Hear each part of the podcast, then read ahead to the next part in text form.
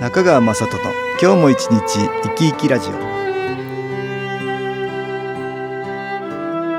皆さん生き生きしてらっしゃいますか？この番組では気というものを私中川雅人がいろいろな角度からわかりやすくお話をしてまいります。どうぞごゆっくりお楽しみください。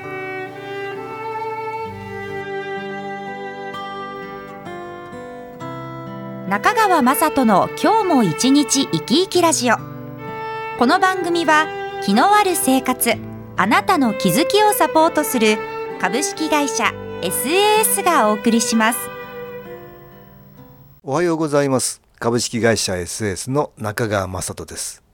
今日は東京センターの佐久間一子さんと気についてのお話をしたいと思います。佐久間さんよろしくお願いしますはい、よろしくお願いいたします。お盆の季節ですよねあ、そうですね。お盆っていうのは祖先の霊が帰ってくるというふうに言われたりとか 祖先の霊をお祭りしていろいろなお盆の行事をしますね。はい。ねえ日本人の風習習慣としてね霊というものが身近な存在だっていうことを、まあ、表してるのかなと思そううんですけどね。ねえ。実家でね、いつもお盆にはあのお坊さんが自宅に来てくれまして、お念仏をあげてくださいましたね。えってことはまあお坊さんのお念仏。まあありがたい、まあ光を私は送ってる。気を亡くなってる方々に送ってるっていうことかなと思うんですけどね。うんうんそうですねなかなか普段の生活ではご先祖様とか亡くなったおじいさんとかおばあさんとかね思い出すことも少なかったりもするので、うんまあちょうどいい機会になりますよね。うんはい、その他の時にはあまり霊っていうものにはあまりそういうものを意識することもないかなあ。まりないかもしれないですね。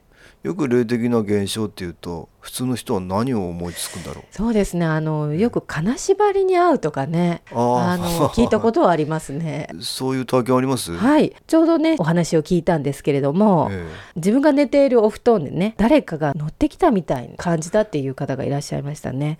で今まで、では怖くなかったんだけど、うんうんうんそれを感じてからうんやけに怖くなった。怖くなったっていうことです。なんかお布団がええ沈んだように見えたそうなんですあねー。まあ普通はまあ医学的にはね、はい。体が寝ている状態で脳が起きてるからとかね、うん。まあ言ったりするんですけど、はい、そうじゃなくて沈んだ感じがした。が。したとね。ええで実は私も高校生の時ですね、ええあの金縛りに何回か会ったことがありまして、ああそうですか。その方と同じですね、ええ誰かが乗ってるようなすっごいうん圧を感じましたね、圧ですか。もう重いんですよ。押されるような感じで。それ怖いの？怖いですね。でもう動けないので、え自分の頭の中では何とかしないといけない、何とかしないといけないと思うんですえけど、えええ重くって何もできないんですよ。でその最後ええ。いやこのままではいけないと、うん意識をですね、ええ。振り絞って振り絞って。えいとあの気合を入れて我に戻るんです。あーあそうですか。そうです。あー。なんかそういう体験がありましたあそうねで。すか。私はあまり体験ないんですけど、あ会長はないですか？ないですけどね。なかったですか？ええ。えそういうのがあったんですね、ありましたね。え。え。あんまりよろしくないですよね。まあ素敵な金縛りって映画がありました、え えなんか映画もねあったようですけれども、はい。ええだから皆さん金縛りは霊的な現象っていうふうに捉えてる人もいらっしゃおーいらっしゃるかもしれないですね。よくはいあのテレビで芸能人の方が金縛りにあったとか、ああそういう話を見ていたり聞いたりしたので、うん。まあそういう捉え方にうん。自分もなっていたかなっていう感じはありますね。あれは良くなる人は随分よく金縛りに合うんですよね。あそうですね。ええ何回もそうですそうです、ええ。だから会う人は会う会ってると思いますよ。ええ。あの口には言わないけれども 何回も会ってる人はいるかもしれませんね。まあ気をやっていくとだんだんそういうことなくなるんですけど、ね、そうです。ねはい。うん。佐久間さんは金縛りは今は、はもう全くないですね。あないですか、はい。全然ここで音楽に気を入れた CD 音気を聴いていただきましょう「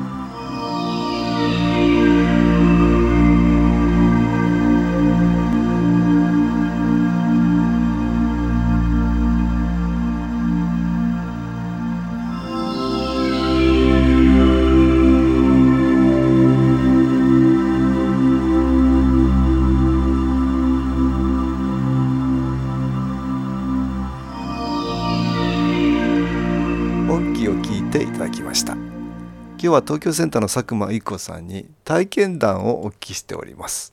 でも佐久間さんはもっと霊的な現象があったあんですよ。りましたね。昔はあのーえ。まああのですえね、えあの結構気候を受け始めて2年ぐらいの時ですかね。えそれいくつぐらいですか？えっ、と二十歳ぐらいでしょうか。二。十歳ぐらい。19で19からまあ新新機構を始めてる。始めて。ちょっと待ってなんで新機構を始めたんでしたっけ？それはあの、ええ。アトピーがきっかけですね。西洋医学のお医者さんに行ってお薬を飲んだり、うん。つけたりしてました、けれども、まあ、副作用がもうだんだんひどくなって、うん。あもうお薬は使っててもなんか完治しないなっていうことに気がついたんですね、うん。あの塗れば良くなるんだけれどもうん。治りきらないっうん。ていうのででまあ両親がですね、うん。お水を飲みなさいとか、うん健康食品はいいよとかあいろんなそういうねそうです両方ですか？両方をいろいろはい試しました、はいはいはい。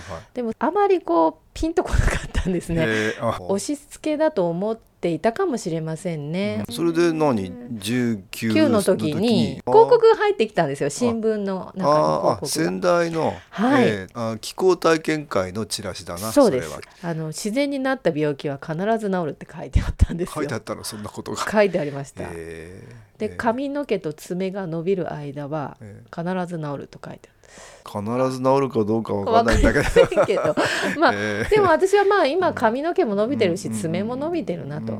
でまあ自然になった病気だし、じゃあちょっと行ってみようかなと。会場に行ってね、ええ気を受けてみたらですね、うん。体がなんか動いたんですね、あの手が軽くこう円を描くように動いて、自分ではすごい不思議な感じですよね、何もしてないのに勝手にに体が動くの体でが動くの。なんでしょう？ーなんかあるんだろうなと思ったね。思ったんですよね、うん。次の日もちょっとあの半休いただいてまた行ってみましたね。やっぱり体が動くので、ええやっぱり何かあるな。それで？それでまたうん。次の会場が動くんですね、次はあ違違う市に。えー違うところあのえ行くんですけど、うんうん。また行きたくなったのでー行ってみたんです行っかてみたんです、はいはい。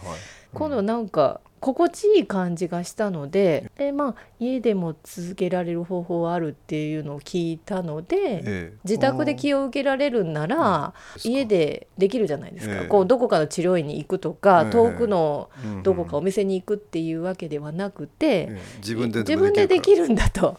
それで肺元気を買ったの？買ったということですね。ああそうですか それで何？肺元気を買った後に研修講座に来たんで研すか、修講座は1年後ですああね。1年後に。1993年ですね。93年。それで研修講座に行かれたらその霊的な反応があったんでしょ？ありました。時々はね気を受けていろんな霊的な現象と思われるような現象が出てくるってことなんだけど、はい。どんな感じだったんですか、はい、あの、うん。まあ何か自分では言おうとしてないんだけどこう何か言葉を発したりとか体が動いたりとか、ええ。あのそういうのがありましたね。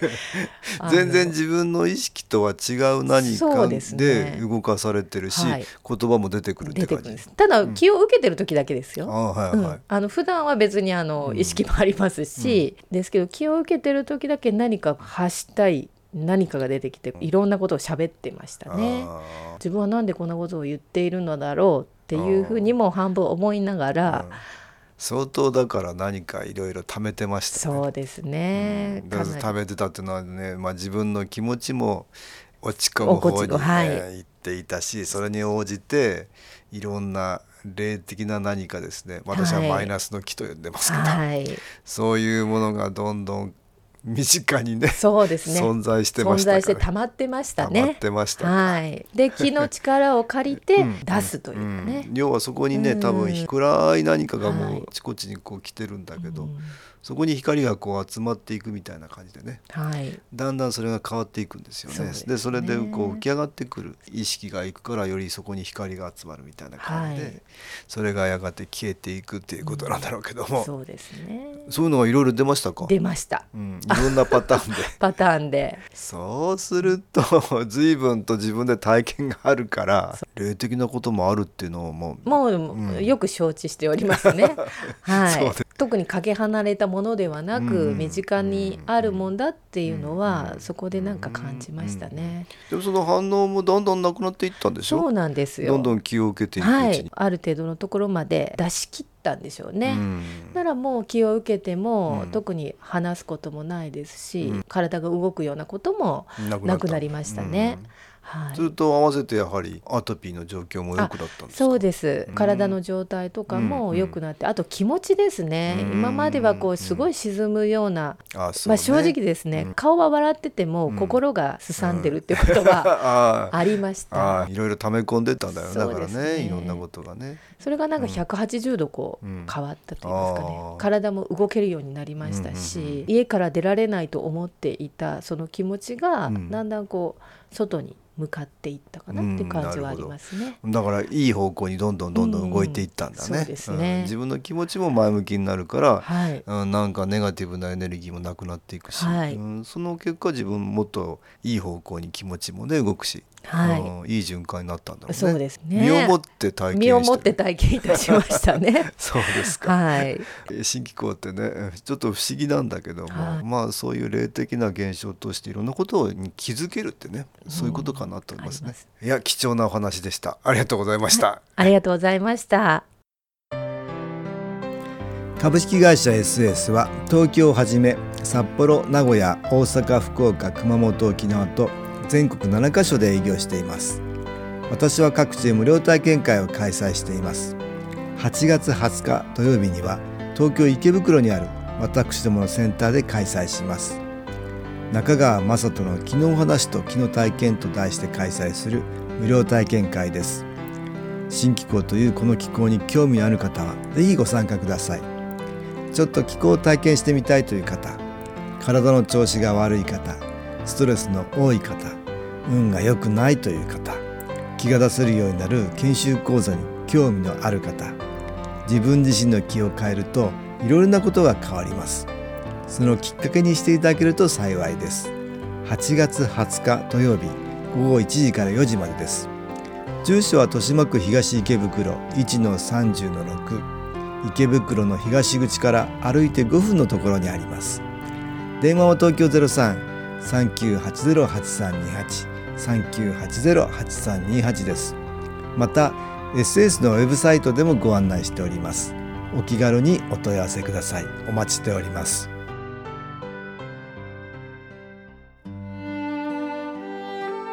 いかがでしたでしょうか？この番組はポッドキャスティングでパソコンからいつでも聞くことができます。SAS のウェブサイト www. 新機構 .com 新機構は SHINKIKO